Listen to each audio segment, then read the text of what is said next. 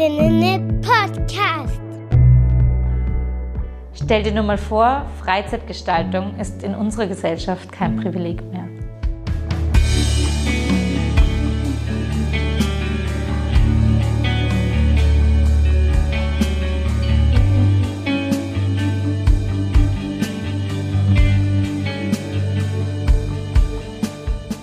Stell dir nur mal vor, der Videopodcast für Utopien und Zukunftsvisionen.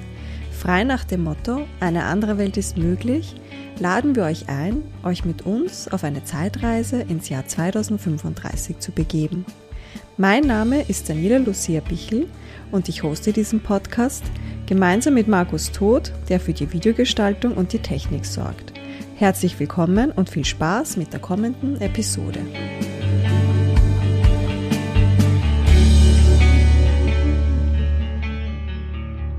Herzlich willkommen bei Stell dir nur mal vor.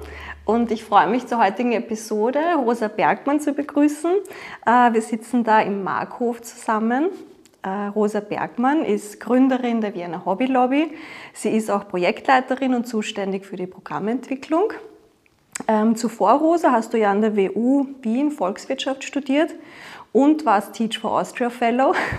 Ja. Ähm, die Details zu Vienna Hobby Lobby und auch zu Teach for Austria, da werde ich dich nachher noch ein bisschen dazu befragen. Aber ich möchte dir davor noch die Gelegenheit geben, dich selber unseren HörerInnen vorzustellen. Also, wer ist Rosa Bergmann? Und vielleicht kannst du ein bisschen erzählen, wo wir hier gerade sind, im Markhof oder Näheres dazu erzählen. Mache ich gerne. Danke, dass ich da sein darf. Ich freue mich total, ähm, hier zu sein und, und ein bisschen was zu erzählen über die Hobby Lobby und über mich. Ähm, wer ist Rosa Bergmann? Du hast es eigentlich eh gut gesagt. so die wichtigsten Steps, ähm, genau. Ähm, aber im Prinzip eine quirlige, kreative Person, glaube ich. Mit viel Energie, würden, würden Freundinnen und Freunde äh, sagen und, und, und sehr zielstrebig.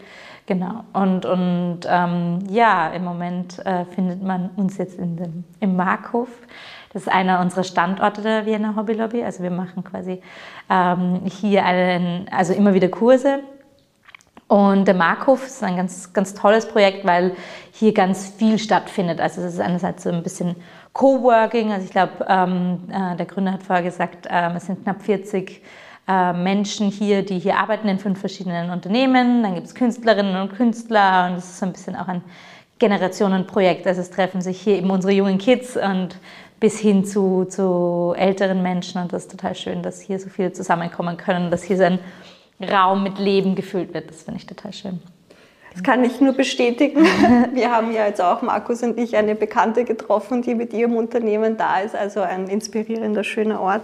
Absolut. Ähm, bei unserem Podcast, Rosa, geht es ja um Utopien und Zukunftsvisionen. Und meine Einstiegsfrage immer an, an meine Gäste ist ähm, zuerst, ob sie von sich selber sagen würden, ob sie Träumer oder Realisten sind. Deshalb natürlich auch an dich die Einstiegsfrage. Würdest du selber von dir sagen, bist du eine Träumerin oder doch eine Realistin, äh, wie du an, den, an, deine Ziele oder an deine äh, Projekte herangehst?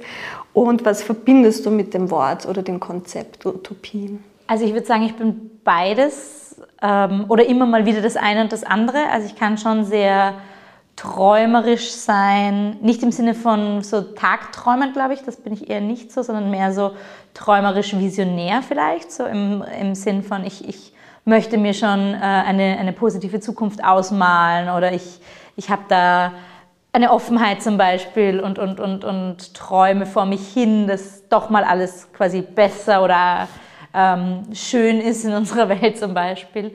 Ähm, gleichzeitig würde ich mich schon auch als sehr realistischen Menschen ähm, beschreiben und ich glaube, ich bin dann schon auch immer wieder sehr fokussiert auf die Ziele und wie erreiche ich die und brauche dann immer wieder auch Struktur und, und ähm, schon nicht pessimistisch, also das überhaupt nicht, aber also so optimistisch, äh, realistisch angehaucht und, und ähm, würde sagen, ähm, ja, ich, ich, ich lasse mich dann ähm, von, von Träumen aber auch nicht ablenken, das umzusetzen, was ich gerne umsetzen würde, sozusagen. Also so ein, ein, eine Mischung, würde ich sagen. Mhm. Und immer mal wieder das eine und das andere. Also arbeitsbezogen sicher eher realistischer, ähm, auch wenn quasi die Hobbylobby natürlich mit Visionen arbeitet und zukunftsorientiert arbeitet natürlich, aber halt schon auch sehr realistisch, was kann man erreichen, wie viele Kinder können wir umsetzen und nicht sagen, wir hätten gern morgen 18 neue Standorte, weil das wäre utopisch, genau. Und Utopien, ähm, ja, das sind halt einfach für mich so Zustände der Gesellschaft, die noch nicht erreicht sind, die man sich aber erträumt oder vorstellen kann.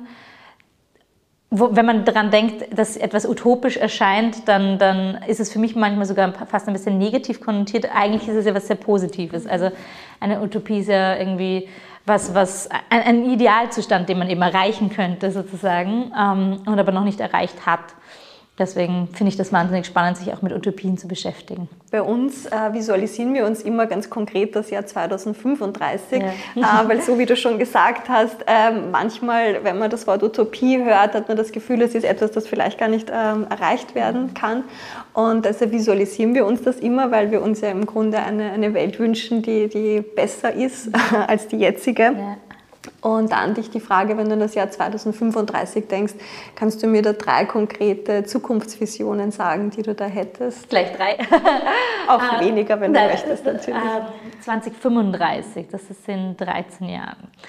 Ähm, ja, also ich glaube auf jeden Fall, also Hobbylobby bezogen, unsere größte Zukunftsvision ist, dass Bildung gesamtheitlicher gedacht wird in Österreich, dass Bildung nicht gleichgesetzt wird mit dem Schule ist Bildung, fertig und das war's, sondern dass man quasi halt irgendwie auch diesen informellen Aspekt mit bedenkt, den wir eben abdecken. Also dass eben Bildung auch in der Freizeit stattfinden kann, dass Lernen überall stattfinden kann, dass es irgendwie ortsungebunden ist und, und institutionsungebunden, weil nicht nur die informelle, äh, nicht nur die formale Bildung, also quasi Kindergarten, Schule, Universität, sondern eben auch die informelle Bildung im Freizeitbereich, über meine Bekannten und Freunde, über meine Eltern, ähm, über Apps vielleicht. Das ist auch ganz wichtig und irgendwie erlernen wir, das weiß man heute, äh, 70 Prozent unseres Wissens über den informellen Kontext und da wird aber eigentlich nicht mitgedacht, weil Bildung eben Schule ist, aktuell.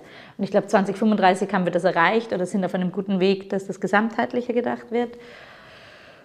Dann vielleicht ähm, würde ich sagen, im Moment sind zwischen 350.000 und 400.000 Kinder in Österreich armutsgefährdet. Das ist halt irgendwie, die, die Zahl variiert immer ein bisschen und die, je nachdem, welche Quellen man verwendet. Aber ähm, ich hoffe oder ich hätte gerne, dass äh, 2035 kein Kind mehr armutsgefährdet ist und das, da arbeiten ganz viele tolle Organisationen und Institutionen dran, die Volkshilfe und andere, also die, die wirklich in, den, in die Richtung gegen Kinderarmut komplett zu eliminieren. Das finde ich sehr, sehr wichtig. Ähm, und dann ist Österreich ein Land, das Bildung noch sehr äh, überdurchschnittlich intensiv vererbt. Also in anderen Ländern ist das schon besser, aber in Österreich wird Bildung immer noch sehr stark weiter vererbt sozusagen. Teach for Austria setzt da ja zum Beispiel auch an und sagt, ja, das kann doch eigentlich nicht sein, deswegen müssen wir motivierte und engagierte Lehrkräfte in die Schulen bringen.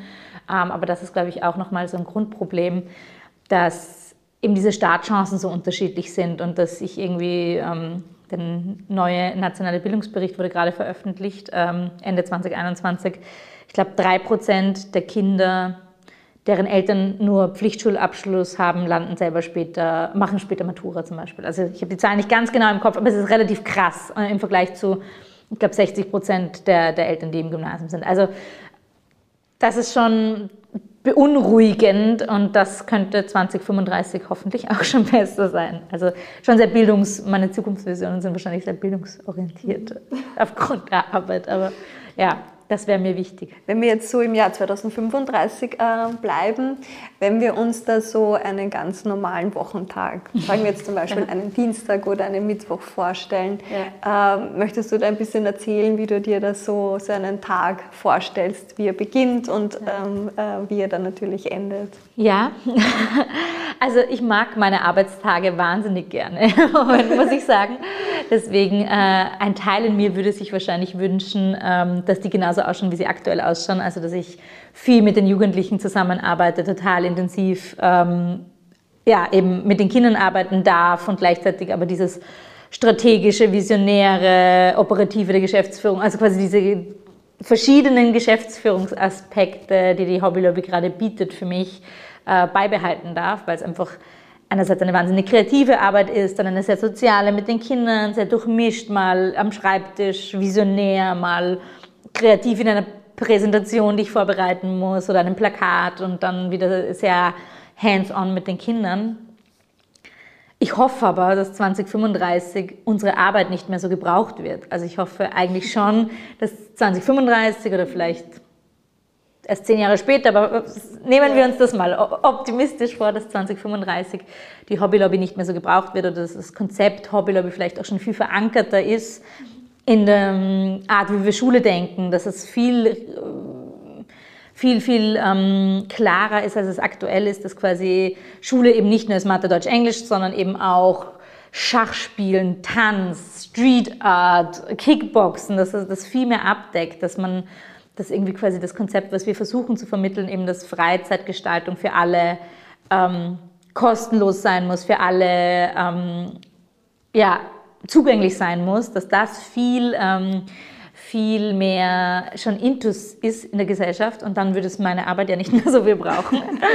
und dann würde ich wahrscheinlich mehr so da und dort sein und mit den ganzen Partnern zusammenarbeiten. Wir starten ja jetzt auch mit neuen Standorten in den Bundesländern zum Beispiel, ähm, in, in Tirol, Oberösterreich und Niederösterreich ist 2022 ein Start geplant. Und dass ich quasi da vielleicht auch mal die besuche und ähm, dort schaue, was, was da so passiert und so. Und, und, und dass es da eben ganz viele von diesen Partnern gibt, die das Hobby-Lobby-Konzept mittragen sozusagen. Dann wäre es wahrscheinlich eher so eine beobachtende Rolle und ein ähm, ja, ein, ein Mitbegleiten von, von diesen verschiedenen Projekten und dann kann ich mir das gar nicht so vorstellen, wie das dann bei einem realistischen Arbeitstag äh, für mich wäre. Aber im Prinzip, ähm, ja, eins von beiden. kann mich noch nicht entscheiden. Aber jetzt so klassisch 9-to-5-Job, das... Nein, nein, 9 to, 9 to 5, das bin ich gar nicht so der Typ. Also gar nicht wegen der Zeit. Also ich habe überhaupt kein Problem. Ich arbeite meistens 6 to 8, nicht 9 to 5. Aber ähm, weil es mir halt so viel Spaß macht und weil es so verschiedene Aufgaben sind. Und ähm, ja, und aber auch das, also ich bekomme ja jetzt eine, eine Tochter bald und auch das wird nicht mehr möglich sein. Also ich möchte dann schon auch, dass in dem Arbeitsalltag 2035 meine Kinder einen Platz haben zum Beispiel. Da wird es dann eher 24-7. Genau, 24-7 Kids und Arbeit. genau.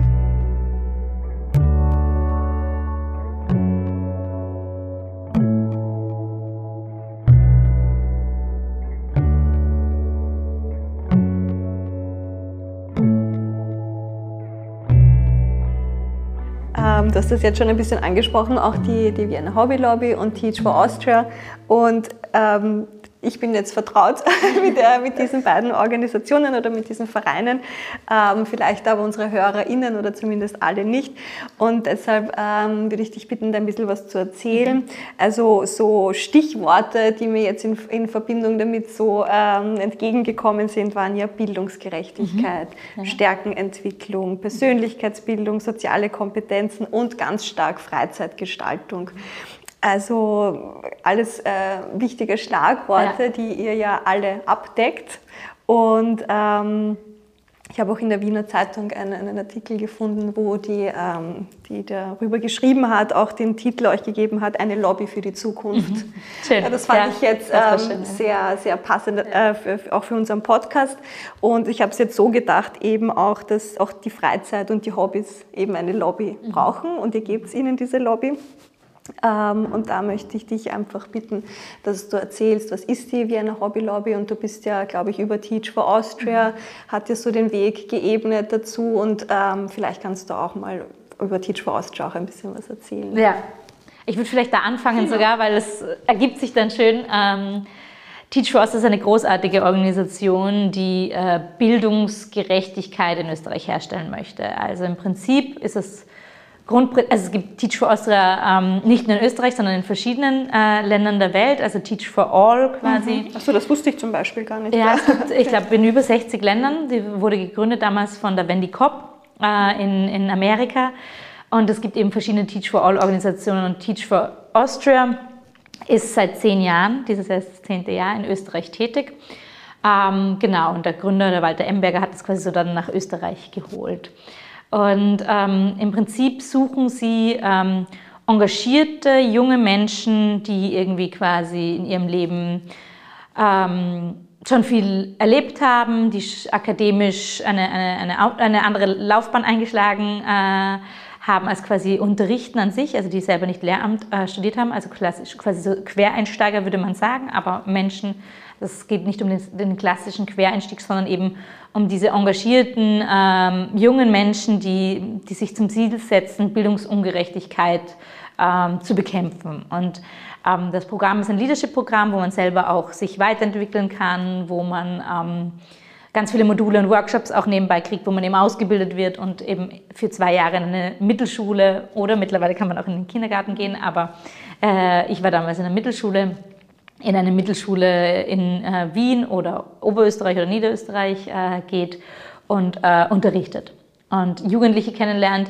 ähm, von denen ich vorher auch schon kurz gesprochen habe, die es eben nicht so leicht haben, die eben teilweise sozioökonomisch benachteiligt sind, die einen schwereren Start hatten und die eigentlich andere Chancen äh, benötigen und jemand, der dahinter ist, sie zu unterstützen. Und das sollen Teach for Austria Fellows auch sein. Also ähm, die sollen da reingehen und sich ähm, mit voller Energie zwei Jahre dem widmen und können natürlich länger bleiben oder auch dann in die Politik gehen oder eben was eigenes gründen. Also gibt es verschiedene Möglichkeiten, wie man danach weitermacht nach diesem Programm und nach diesen Jahren oder auch verschiedene Visionen.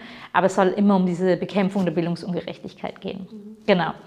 Und in meinem ersten Teach for Austria Jahr bin ich in Liesing gelandet, in einer Mittelschule äh, im 23. Bezirk, sehr weit draußen, äh, und äh, habe Jugendliche kennengelernt, ganz viele. Und ähm, Kurz noch, was ja. hast du vor Teach for Austria gemacht? Ich bin relativ knapp nach dem Studium tatsächlich, ich war, ich war eine, eine, eine eher junge Kandidatin bei Teach for Austria, also ich war noch das Küken in meinem Jahrgang äh, und habe da tatsächlich gerade noch meinen Bachelor abgeschlossen, äh, Volkswirtschaft gemacht und nebenbei hatte ich ein bisschen ähm, gearbeitet, auch in, in einem Unternehmen und bin dann aber relativ schnell nach dem Abschluss des Bachelors schon zu Teach for Austria mhm. gegangen tatsächlich. Also man braucht quasi mindestens einen Bachelor. Mhm. Und ähm, in der Regel ist, also der Schnitt ist aber so 28. Also ich war mit 21 oder 22 die jüngste damals im Jahrgang.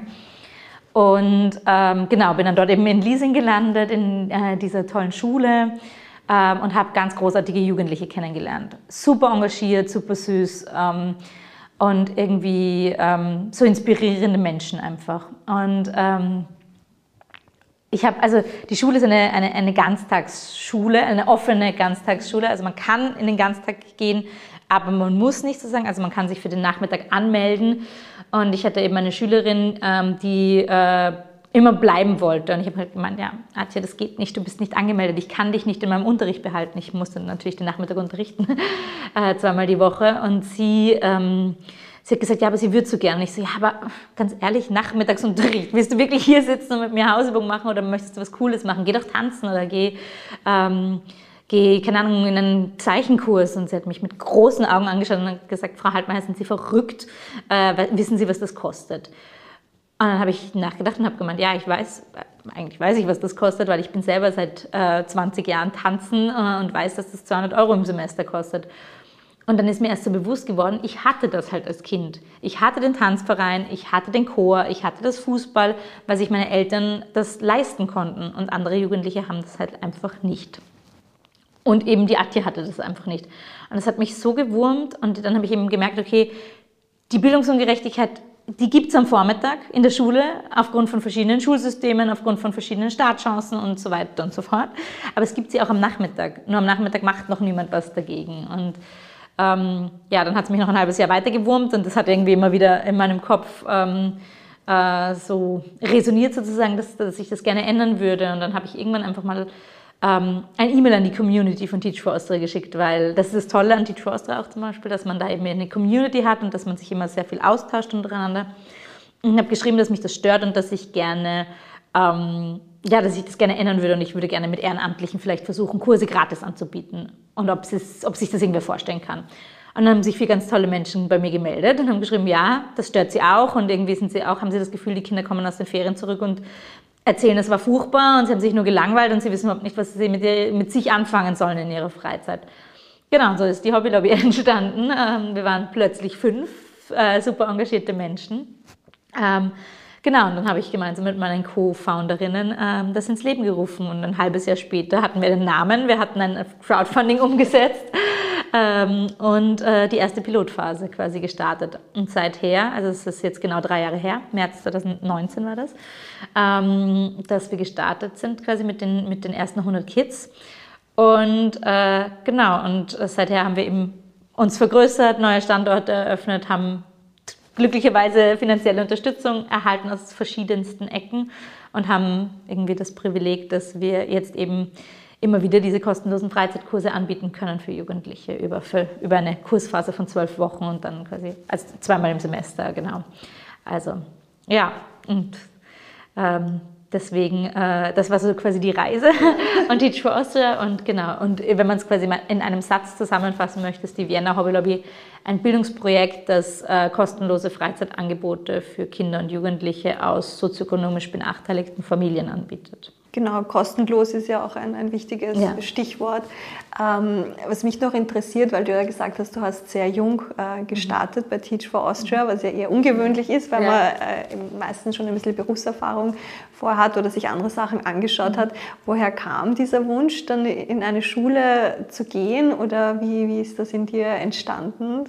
Ja, lustigerweise überhaupt, also der Wunsch war nie da. Meine, ich wollte nie Lehrerin werden. Ich habe immer als Kind, haben mir alle schon gesagt, du wärst die genialste Lehrerin. Ich war immer so, oh Gott, nein, bitte nicht. Mein Vater ist Lehrer, meine Oma ist Lehrer gewesen und Direktorin. Also es war für mich irgendwie nie ein Weg, den ich einschlagen wollte. Und dann habe ich äh, Volkswirtschaftslehre studiert und meine Bachelorarbeit zum Thema ähm, Bildungsaspirationen von Migrantinnen äh, verfasst, also quasi wie, wie die Bildungshoffnungen und Ziele von, von Migrantinnen sind und was die Zweisprachigkeit damit zu tun hat. Also quasi hemmt das das oder ist eine Zweisprachigkeit förderlich oder genau. Das war relativ, relativ spannend. Und meine Bachelorarbeitsbetreuerin hat dann erzählt, ja, ähm, sie hat auch einen äh, Bachelorkandidaten betreut im Jahr davor und der macht jetzt Teach for Austria und ob ich Teach for Austria kenne. Das war das erste Mal, dass Teach for Austria auf meinem Schirm war. Dann habe ich es gegoogelt am Abend, die Website angeschaut und es hat mich gepackt und ich konnte nicht mehr anders. Und ich habe irgendwie gewusst, das ist es jetzt. Und ich habe gewusst, da bin ich die nächsten zwei Jahre. Und das war sehr wegweisend, weil ich glaube, nichts in meinem Leben wäre heute so, wie es ist, wenn ich das damals nicht gemacht hätte. Ähm, also ich habe auch meinen Mann dort kennengelernt. Also auch mein persönliches Leben hat sich sehr in die Richtung, ähm, also hat sich durch Teach for Austria sehr verändert.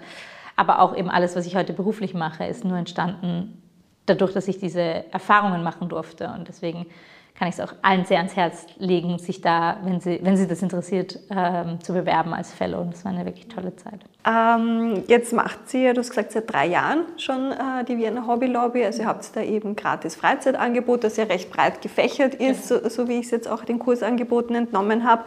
Ähm, wie ist die Resonanz von, von den Jugendlichen und, und wie hast du das Gefühl, wird das angenommen? Was, oder was waren so Barrieren vielleicht auch? Mhm. Also was ich da jetzt eben sehr schön finde, eben auch für unseren Podcast, dass du so eine Vision hattest und die ja. hat sich auch bei Teach for Austria so entwickelt und du hast sie dann auch tatsächlich umgesetzt. Mhm.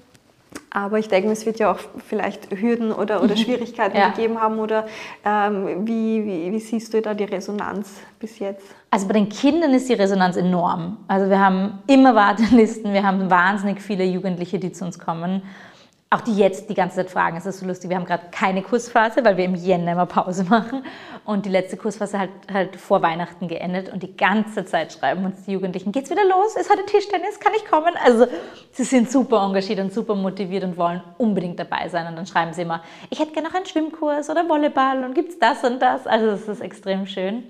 Ähm, die sind wirklich voll dabei. Also das, da, da merkt man schon, okay, die, die Idee hat irgendwo einen Nagel getroffen an was es noch braucht. Weil in, in Österreich und in Wien vor allem gibt es wahnsinnig viel Jugendarbeit. Also es gibt ja schon sehr viel. Ähm, und wir sind ja da eigentlich auch mehr eine Ergänzung zu bestehenden Jugendzentren zum Beispiel. Und eben dieser tollen Arbeit, die da teilweise von der Stadt Wien oder auch von eben Organisationen schon gemacht wird. Da gibt es ganz viel. Nur diesen Zusatz an kostenlosen Kursen, die jede Woche stattfinden und in dieser Regelmäßigkeit, ich glaube, das ist eben noch was, was es gebraucht hat. Und das merkt man irgendwie an, an den Jugendlichen, die so begeistert kommen, finde ich total. Aber natürlich gibt es auch Hürden. Also wir haben einen guten Zugang zum Netzwerk an Schulen, auch durch Teach for Austria, aber auch durch unsere Partnerlehrerinnen, die wir uns aufgebaut haben. Deswegen in eine Schule hineinzukommen, ist gar nicht so einfach und quasi den Kindern das vorzustellen. Also das ist, das ist gar, nicht, ähm, gar nicht so leicht und deswegen glaube ich, könnte das schon immer wieder auch mal eine Hürde sein. Oder wir merken gerade in den Bundesländern ist es sicher nicht so einfach, wie es für uns in Wien ist. Warum? Ähm, ja, weil es dort äh, andere Regeln, also es gibt immer so diese lokalen Regeln und dieses, ähm, so wird es halt gemacht und wenn man das noch nicht kennt, also wir kennen Schule sehr gut, weil wir waren alle, ähm, alle bei uns im Team waren äh, auch, haben auch unterrichtet und haben Schulerfahrung und so. Ähm, und deswegen ist es für uns viel leichter, wie tickt Schule in Wien, aber äh, wie tickt Schule in Innsbruck ist gleich wieder was anderes. Genau. Und ähm, natürlich Hürden sind auch immer das Geld. Also ich meine, ähm, man könnte, man kann natürlich viel mehr machen. Also wir haben jetzt vier Standorte, aber wir könnten auch 40 machen, wenn, wenn wir die Finanzen hätten sozusagen, weil Ehrenamtliche findet man, ähm, wir suchen aktuell auch wieder, also kann man gerne auch in die Show Notes geben. Auch ein Aufruf. wir suchen äh, auch immer Ehrenamtliche, die quasi Kurse bei uns machen. Aber es gibt unglaublich viele junge, motivierte Menschen, die Kindern Zeit schenken möchten und mit ihnen gemeinsam ein Hobby ähm, ausprobieren und erlernen. Also das ist, ähm, das ist super schön. Deswegen sind eigentlich oft eher die Finanzen das an, an dem es fehlt, sozusagen, um das noch größer auszurollen und so. Also ja, und dann gibt es so klassische Hürden. Also als Organisation muss man ja auch organisch wachsen und ich habe als Geschäftsführerin immer auch wieder mal äh, herausfordernde Situationen natürlich. Ja. Mhm. Aber die Kinder lieben es und es ist super schön zu sehen, dass sie es so gerne haben. Ähm, wenn man jetzt so ähm, ins Jahr 2035 blickt, ähm, wie, was glaubst du, sind jetzt die nächsten, also jetzt gar nicht das Jahr konkret, aber die nächsten Steps mhm. für euch in, in, der, in der näheren Zukunft auf dem Weg äh, dorthin? Also du hast schon gesagt, Expansion auch in den Bundesländern. Ähm, was, was sind da eure, eure Pläne, wenn du da schon was erzählen möchtest? Ich kann, ja, kann ich gerne, ich plaudere ein bisschen aus dem Nähkästchen. Ähm, also ja, auf jeden Fall mal so äh, Expansion in die Bundesländer. Da überlegen wir natürlich auch noch mehr äh, Bundesländer anzugehen. Wir überlegen, ähm, in Wien noch mehr Standorte zu machen. Also quasi schon ein bisschen das Wachstum anhand von Örtlichkeiten, also Standorten. Ähm, gleichzeitig haben wir das Youth Leaders Programm, wo wir Kinder, die teilgenommen haben, zu Co-Kursleiterinnen ausbilden äh, und die dann quasi selber ihre Hobbys weitergeben äh, und den jüngeren Kindern sozusagen lernen, was sie schon gelernt haben. Das ist total schön, weil das empowert sie auch so. Das wollen wir weiter ausbauen und, und noch verstärkt machen. Ähm, genau, und äh, ganz intensiv arbeiten wir auch mit äh, Schulen zusammen und wollen das noch viel verstärken. Also wir würden, äh, würden gern systemrelevanter werden oder systemisch mehr ansetzen, indem wir mit Schulen noch intensiver kooperieren ähm, und schauen, okay, wie kann man Bildung wirklich gesamtheitlich denken und nicht nur quasi eben nur die Schule oder nur unsere Standorte, sondern quasi, wie, wie kann das ineinander laufen. Dann äh, sind wir so dabei, Unternehmenskooperationen zu entwickeln, um den Jugendlichen auch irgendwie quasi so arbeitstechnisch zu zeigen, was, kann, was können sie denn mit ihren Hobbys oder mit ihren Leidenschaften, Potenzialen und Talenten alles beruflich machen, weil oft ist es so das klassische Bild, was sie sich vorstellen, was sie werden können, also keine Ahnung, Polizist oder weiß ich nicht, äh, irgendwas, was sie sich in den Kopf gesetzt haben. Aber es gibt so viel mehr Jobs und so viele Jobs, wo sie ihre Hobbys und ihre Leidenschaft sogar einsetzen könnten. Und das ist so ein bisschen das, was wir auch noch angehen wollen. Also es gibt, mhm. gibt viele Pläne, genau, ja. ja. Und vielleicht mal andere Zielgruppen, andere Altersgruppen mhm. abdecken und so. Also die Visionen gehen euch nicht aus. Die Visionen gehen uns nicht aus.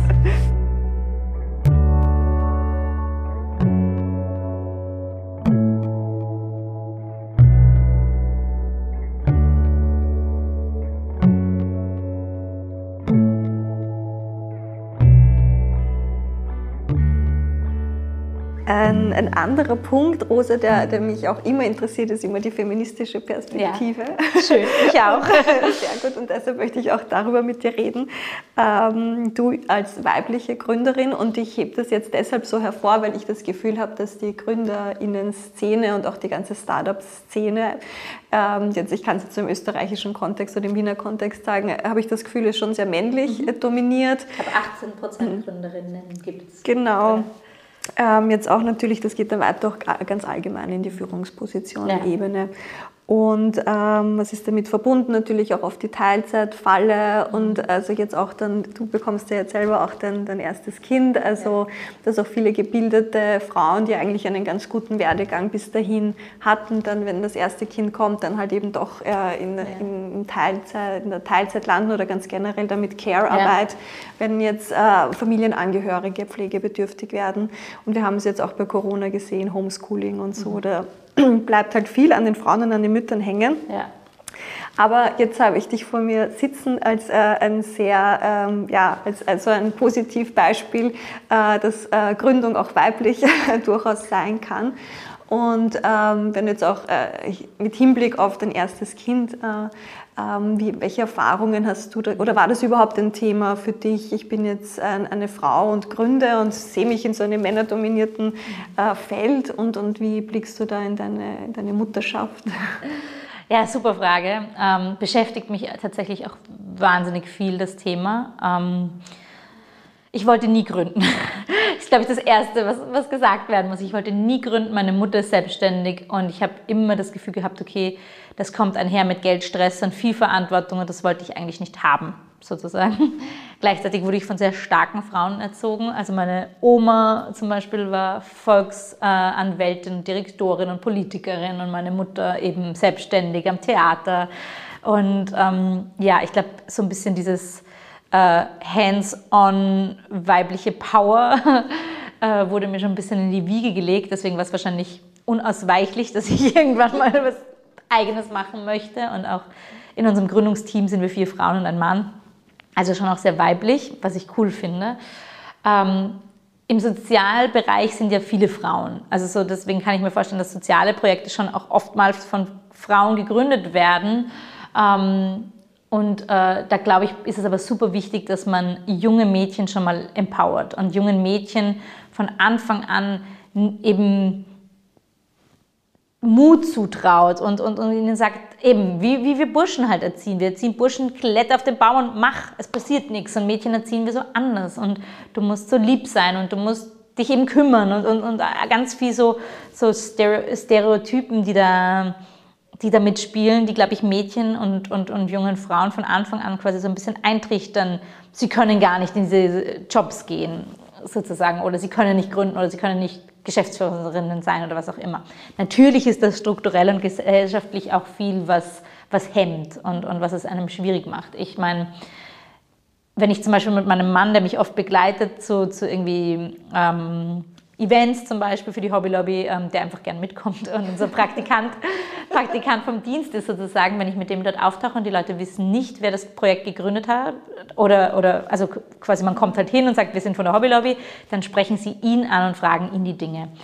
Und er schaut sie dann immer mit großen Augen an und sagt, hm, da ist die Gründerin und Geschäftsführerin, ich bin nur der Praktikant ich habe einen tollen Mann. Also würden auch nicht alle machen, glaube ich, aber halt quasi. Der hat doch ein gutes Selbstbewusstsein. Äh, genau, und der, der, der, kann das gut, also für den ist das total okay und der, der, der feiert äh, total, was wir machen und ist so, so, so, so, so unterstützend. Also, aber einfach, dass das noch so ist, ist einfach beunruhigend oder dass das einfach, ähm, ja, so männlich dominiert ist.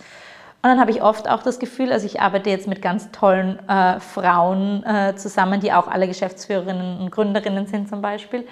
Ähm, da gibt es schon noch eine andere Solidarität zueinander. Also dieses Ellbogen ausfahren oder ich muss mich jetzt beweisen und ich muss jetzt irgendwie das Wort an mich reißen, das ist doch auch immer wieder ein sehr männliches Phänomen, würde ich sagen. Also weil man ist ja dann oft so mit den Gründerinnen und Geschäftsführerinnen der anderen Projekte beisammen.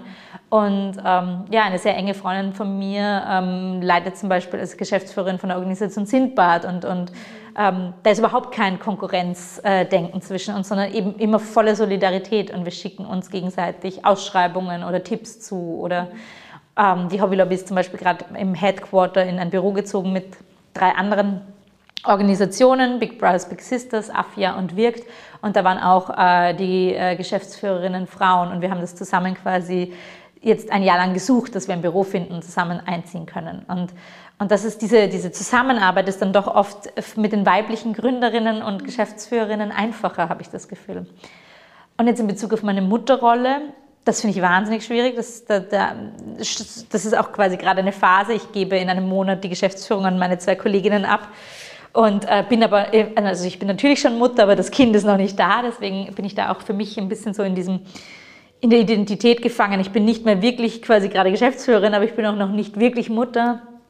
Und ich finde beide Rollen zu vereinen urschwer. Also und, und fast unmöglich. Und ich wollte immer Kinder. Ich habe immer gesagt, ich liebe Kinder, ich arbeite mit Kindern. ähm, ich wollte immer unbedingt Kinder haben, aber ähm, ab dem Zeitpunkt, wo die Hobbylobby da war, habe ich mir dann schon gedacht, okay, vielleicht doch noch nicht jetzt. Ähm, und also bevor ich schwanger geworden bin, habe ich dann auch gesagt, ja, vielleicht in zwei Jahren. Und dann ist es halt passiert und ähm, äh, natürlich ist das auch wunderschön und ich freue mich sehr auf die Aufgabe. Aber ich spüre schon so diese Unvereinbarkeit davon und diese Angst, wie soll ich das machen? Und 18 Jahre oder noch länger. Und, ähm, und mein Mann ist großartig. Also ich habe einen Mann, der mich so sehr unterstützt, der unglaublich viel übernimmt, ähm, der wirklich möchte, dass wir uns das 50-50 teilen und nicht ich helfe dir viel, äh, so wie man es oft hört, ach, du hast einen Mann, der hilft ganz toll. Nein, er ist auch Vater, ich bin Mutter. Oder er babysittet. Äh, genau, oder er babysittet das Kind. Hallo. Genau. Er übernimmt Vaterverantwortung. Also so, ähm, nein, also er ist, er ist, toll und, und, und, und hat auch von Anfang an gesagt, er kann auch den Großteil in Karenz gehen zum Beispiel und wir, wir, wir werden einfach ein Modell finden, wo unsere beiden Arbeiten, ähm, also meine Arbeit und seine Arbeit, gut vereinbar sind und uns viel aufteilen und einfach Stunden reduzieren und das dann irgendwie anders möglich machen. Aber ich glaube, das Glück, jemanden zu finden, der einen so supportet, haben nicht alle Frauen und deswegen bleibt viel, glaube ich, an der Frau hängen. Und allein, was sein Körper sich verändert in einer Schwangerschaft man, oder dass man halt quasi dann einfach zu einem Zeit, also für eine Zeit muss man ausfallen, weil, weil Mutterschutz und weil, weil Gebären und, und, und das, das, also das ist für einen Mann natürlich ganz anders. Also im Endeffekt muss in einer Arbeit nicht auffallen, dass ein Mann ein Vater wird. Dass eine Mutter Mutter wird, fällt irgendwann auf, allein wegen dem Bauch und wegen eben der Zeit, die sie nicht da ist. Und ähm, ich struggle da viel, muss ich sagen. Also ich finde das auch wahnsinnig schwierig und, und, und ähm, möchte unbedingt, dass diese zwei Rollen ähm, vereinbar sind. Ich wünsche mir das. Also das ist einfach auch was, was ich hoffe, was keine äh, Utopie, Utopie bleibt, sondern dass es was ist, was realistisch umsetzbar ist, dass ich ein halbes Jahr nach der Geburt zurückkehre mit ähm, einer Teilzeitstelle zum Beispiel oder dass, dass es einfach möglich ist, ähm, beides zu schaffen. Aber ich merke auch, dass mit der Schwangerschaft einem schon Kompetenzen abgesprochen werden. Also irgendwie habe ich das Gefühl, Müttern, man traut Müttern so wenig zu, dabei managen die quasi zwei Dinge gleichzeitig. Die ganze Mental Load, die man quasi hat im Kopf, was ich habe an Terminen für äh, Ultraschall da, Zahnarzttermin dort, das, das, das, das, das. Also das ist extrem. Und das macht einen ja eigentlich noch viel, viel flexibler für den Job und so stark. Und ich habe das Gefühl, es wird nur abgewertet in der Gesellschaft. Und man ist das eine so halb und das andere so halb. Und eben Teilzeitfalle, ich habe das Glück, ich kann in einen Job zurückgehen und sagen, hier ist die Geschäftsführerin wieder. Also ich kann das entscheiden, weil ich die Entscheidungen bei uns treffen darf. Ähm, aber ja, es gibt ganz viele Frauen, die gehen in den Job zurück und ihr Schreibtisch ist woanders, weil sie haben jetzt nur noch irgendwie ein Zeitprojekt, weil sie kommen halt Teilzeit zurück und damit kann man nicht das und das machen, was sie vorher gemacht haben. Und das ist schon krass und ja, und auch wenn man denkt, viele Unternehmen stellen Frauen in einem gewissen Alter gar nicht ein, weil sie könnten schwanger werden oder weil sie weil eben oder weil sie könnten das zweite bekommen oder sie könnten das zweite bekommen oder sie fallen aus oder was auch immer und und ähm, und da muss eigentlich der Staat aber ansetzen. Also eigentlich muss es so egal sein, also der Staat muss so viele Zusatzzahlungen an ein Unternehmen zum Beispiel machen, dass sie gern auch eine Frau einstellen würden, die schwanger wird, weil wenn sie schwanger wird, dann gibt es so viel Zahlungen und so viel, ähm, äh, weiß ich nicht, so viel Bonus, dass man easy wie 9 findet, easy wie 9 einlernt und sich denkt, ja, ist kein Problem sozusagen. Und, und ähm, ja, da haben wir gesellschaftlich noch viel vor uns, glaube ich, bis das irgendwie anders wird. Und da müssen wir alle auch anders irgendwie rangehen und umdenken. Ich glaube auch die, die Männer oder angehenden Väter natürlich. Ja. Also so meine Vision ist eigentlich so, dass äh, Eltern ähm, in 30 Stunden Jobs ja. zurückgehen können bei voller Bezahlung, aber beide, weil ich bin nach wie vor davon überzeugt, wenn man 30 Stunden einen Job macht, da kann man schon, schon viel weiterbringen. Extrem viel, ja. Und, und hat dann eben, weil ich sehe das immer so ambivalent mit dieser Teilzeitfalle. Ich habe ja schon einen Sohn, und ähm, also Vollzeit würde ich gar nicht arbeiten wollen, weil ich will ja Zeit mit, mit meinem ja. Sohn natürlich auch verbringen äh, und mit der Familie. Aber wenn du dann eben in Teilzeit gehst, ist das immer mit, äh, mit finanziellen Einbußen ja. natürlich auch verbunden. Und dann sehe ich auf der einen Seite ähm, die, die Väter arbeiten aber 40 Stunden ja. und mehr und die Mütter ja. aber dann plötzlich nur mehr 20 oder ja. geringfügig eine Zeit lang oder auch Kindergarteneingewöhnung und diese Sachen. So, du hast schon Mental Load, ist ja auch so ein, äh, ein, ein, wichtiger Begriff, der dann, äh, dann doch an den Frauen hängen bleibt. Also ich glaube, da müssen wir als Gesellschaft einfach da viel mehr aufeinander zukommen und, und auch mehr die, die Männer oder Väter fragen. Ja. Und ihre Verantwortung nehmen. Ja, und sie auch Verantwortung nehmen. Ja.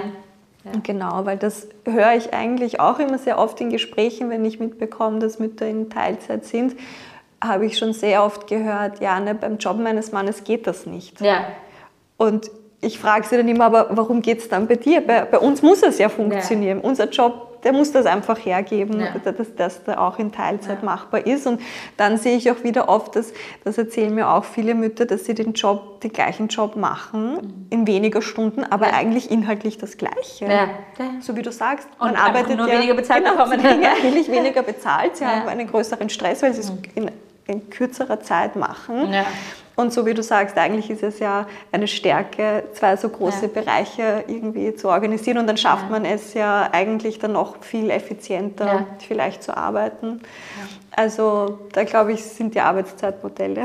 Aber die sind, glaube ich, auch generell auch gefragt. Ja, und die sind, glaube ich, generell veraltet. Also warum nicht alle 30 Stunden arbeiten für ein Gehalt von 40 Stunden? Das würde viel mehr Sinn machen. Also in 30 Stunden ist man genauso produktiv wie in 40. Mhm. Also meine, viele meiner Mitarbeiterinnen äh, sind in, in 30 Stunden äh, Verhältnissen angestellt und die sind genauso produktiv, wie wenn sie 40 machen würden, weil man so man muss eh alles fertig kriegen sozusagen und man hat viel mehr Energie und man hat dafür viel mehr Freizeit und ja. ja.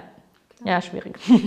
Also auch so Begriffe wie Working Mom und so. Also ich finde es schon gut, dass das auch thematisiert wird, aber ich habe das Gefühl, bei einer Frau, bei uns, wird das, also ist das, wird das es gibt ja eine ja. Bezeichnung dafür. Ich bin eine Mutter, die arbeitet. Es gibt ja keine Working Dads. Ja. Also dafür gibt es halt jetzt wirklich keine, keine Bezeichnung. Oder vor kurzem war ja auch diesem Hashtag Mom2 mhm.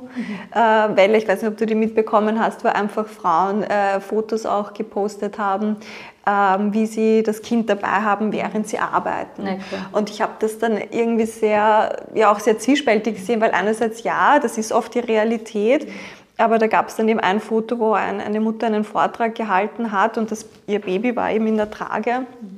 Und ich hatte dann das Gefühl, für mich hat dieses Bild suggeriert, wir müssen alles schaffen. Mhm. Also mir hätte es besser ja. gefallen, ein Bild zu sehen, wie der Vater daneben steht und das Kind hängt. Ja, zum Beispiel daneben steht und sich darum kümmert und sie einfach für zwei Stunden mhm. doch in Ruhe ihren Vortrag machen kann. Stattdessen wächst dieser Druck auch noch ja. mehr. Man muss alles schaffen, ja. man muss überall brillieren und natürlich auf diesem Foto schreit das Kind nicht, aber mhm. irgendwann wird es ja auch aufwachen.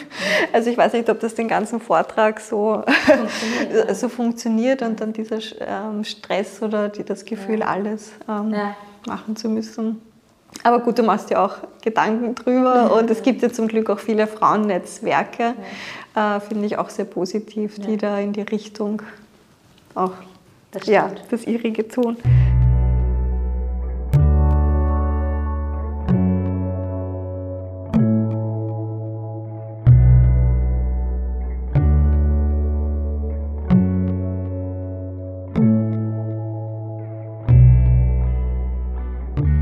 Wir sind jetzt schon fast am Ende des Gesprächs, ähm, Rosa. Davor habe ich aber noch zwei Abschlussfragen. Die eine, da möchte ich dich nach drei Tipps fragen. Ich meine, du bist ja viel mit anderen Social Business äh, Initiativen auch vernetzt und in Kontakt. Ähm, welche drei Initiativen oder Vereine könntest du denn empfehlen, wo man sich auch engagieren kann, jetzt auch als Input für unsere HörerInnen? Okay, ich glaube, die Vorgabe muss ich sprengen, weil nur drei wird schwierig. oder kannst du noch mehr? Darf ich mehr? ähm, die Wiener Hobby Lobby. ja, also auf jeden Fall äh, bei Teach for als Fellow bewerben. Würde ich, kann ich sehr empfehlen. ähm, dann ähm, Mentor oder Mentorin werden für SINPA zum Beispiel oder Big Brothers Big Sisters, zwei großartige Organisationen, die Jugendliche zu unterschiedlichen Altersstufen äh, begleiten ähm, durch Mentorinnen. Ich glaube, das ist eine mega wichtige Rolle. Ähm, oder auch äh, bei, äh, beim Learning Circle von Wirkt kann man als Lerncoach Jugendliche begleiten. Ähm, auch bei Kicken ohne Grenzen kann man als Lerncoach oder als Fußballtrainer äh, Jugendliche begleiten. Also das sind äh, ganz tolle Initiativen, wo man Jugendliche auch einzeln begleiten kann. Und bei uns äh, natürlich als Kursleiterin und Kursleiter, also so, ähm, da, bei uns hat man natürlich eine Gruppe, aber auch das ist eine ganz eine wichtige Arbeit, die super schön ist und super viel zurückgibt. Also es gibt extrem viele coole Initiativen und Projekte. Ich kann mich, glaube ich, gar nicht festlegen, aber ich würde es jetzt mal bei denen belassen, weil du ja drei gesagt hast. Genau, ja, dann würde ich diese reinnehmen in die ja. Show Notes. Und ganz abschließend noch, ähm, wo treffen wir Rosa Bergmann im Jahr 2035? Das ist eine super schwierige Frage. Ähm, am Karlsplatz in der Sonne mit einem Kaffee. und äh, wahrscheinlich kommend äh, vom, von irgendwie der Schule, wo ich meine Kinder gerade abgeliefert habe und äh, gehend ins Büro. Oder ich, ich, weiß es gar nicht. Ich kann nicht immer sagen, ähm, wo genau. Aber das liegt wahrscheinlich daran, dass ich jetzt gerade ähm, mit 27, äh, 27 zu 40, das finde ich super schwierig zu sagen, wo sieht man, wo, weil ich einfach weiß, es kann sich so viel ändern, bis ich 40 bin. 2035 bin ich 40. Realisiere ich gerade. ähm, ähm, ja, nein, also ähm, ich möchte auf jeden Fall meine Kinder mitdenken. Ich möchte auf jeden Fall meine Arbeit mitdenken. Ähm, äh, und deswegen äh, finde ich super schwierig zu beantworten. Aber in der Sonne mit einem Kaffee ist wahrscheinlich realistisch. Das klingt schon mal gut. Weil das, das klingt schon mal nach mir. Und, und deine Arbeit und deine Kinder mitgedacht. Genau, meine Arbeit und meine Kinder mitgedacht. Und alles Weitere kommt auf uns zu, glaube ich. Und gerade in Zeiten wie diesen muss man, glaube ich, sehr flexibel bleiben, auch wo man in die Zukunft geht. Also ich glaube, Visionen helfen uns extrem und Ziele und auf was hinarbeiten. Gleichzeitig, glaube ich, muss man ein bisschen mit dem Flow gehen und schauen, wo treibt mich das Leben hin und was, was kommt alles auf mich zu und viel weiß man nicht. Und ich glaube, dieses Ungewisse kann auch super spannend sein und kann dann auch irgendwie, ja, bereichern. Was ich weiß, ist, dass es eine Tochter geben wird in meinem Leben, weil äh, das weiß ich ja schon, und äh, eine Hobbylobby, weil das glaube ich ganz fest. Genau. Das erste Baby sozusagen. Das erste Baby und das zweite Baby. genau. Dann sage ich danke, Rosa. Ich sage danke. Voll schönes Gespräch.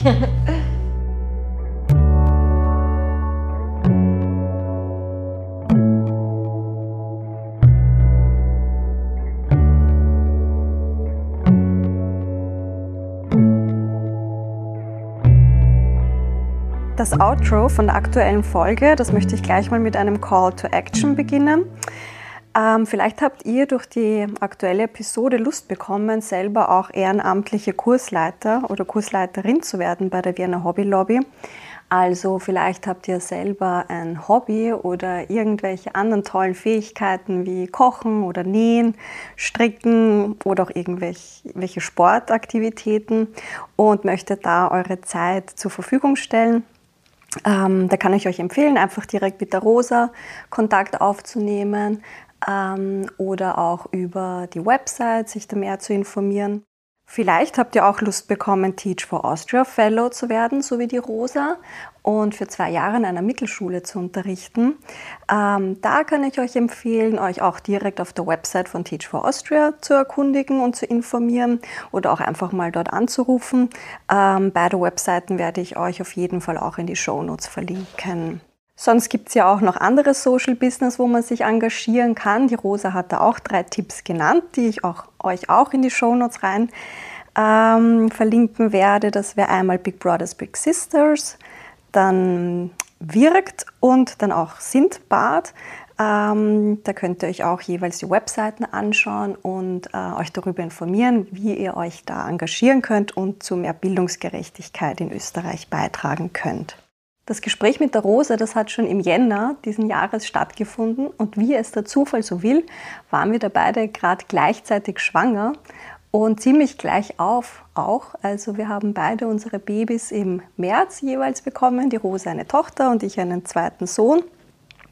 Und deshalb ist es aus heutiger Perspektive auch nochmal, ähm, war es einfach emotional und schön, dass jetzt noch einmal, wo die Babys schon da sind, uns das auch nochmal anzuhören, hat mir auch die Rosa so gefeedbackt, ähm, dass das einfach, ja, schön ist, das nochmal so zu sehen und auch weil wir das angesprochen haben, Elternschaft und Selbstständigkeit, Berufstätigkeit in Verbindung mit Feminismus, was da noch für Herausforderungen vor uns liegen, ist es auch interessant und schön, dass jetzt im Nachhinein, wo die Babys da sind und wo man da auch gerade mittendrin wieder ist im Arbeiten, ähm, zu, zu hören, mit welchen ähm, Gedanken man in das Ganze reingeht. Und ich danke der Rosa auch an dieser Stelle herzlich, dass sie da auch sehr offen auch über ähm, ja, Bedenken gesprochen hat, die in Verbindung mit Elternschaft und Mutterschaft auch gleichzeitig entstehen. Und ich glaube, dass diese Gedanken passieren bei uns allen, bei den Müttern vielleicht noch ein bisschen mehr als bei den Vätern. Aber ich glaube, das ist einfach ähm, schön zu sehen und ermutigend, dass man auch ganz offen darüber reden kann, ähm, wie diese Herausforderungen ähm, dann tatsächlich sein werden und dass man dann natürlich auch nervös ist. Mittlerweile ist die Rosa ja auch schon wieder zurück im Business und ähm, so wie ich es bisher mitbekommen habe, managt sie das mit ihrem Mann ganz toll. Die unterstützen sich da gegenseitig und habe sie auch, wir haben uns mittlerweile auch schon mit unseren Babys getroffen und konnten da auch unser Baby-Talk auch schon machen und gleichzeitig auch über, ja, über unsere Arbeit sprechen. Also das ist einfach schön zu sehen, wie das alles gut harmoniert. Und mit diesen Gedanken, ähm, ja, sage ich, ich freue mich schon, ähm, wenn ihr das nächste Mal wieder einschaltet bei Stell dir nur mal vor. Bye.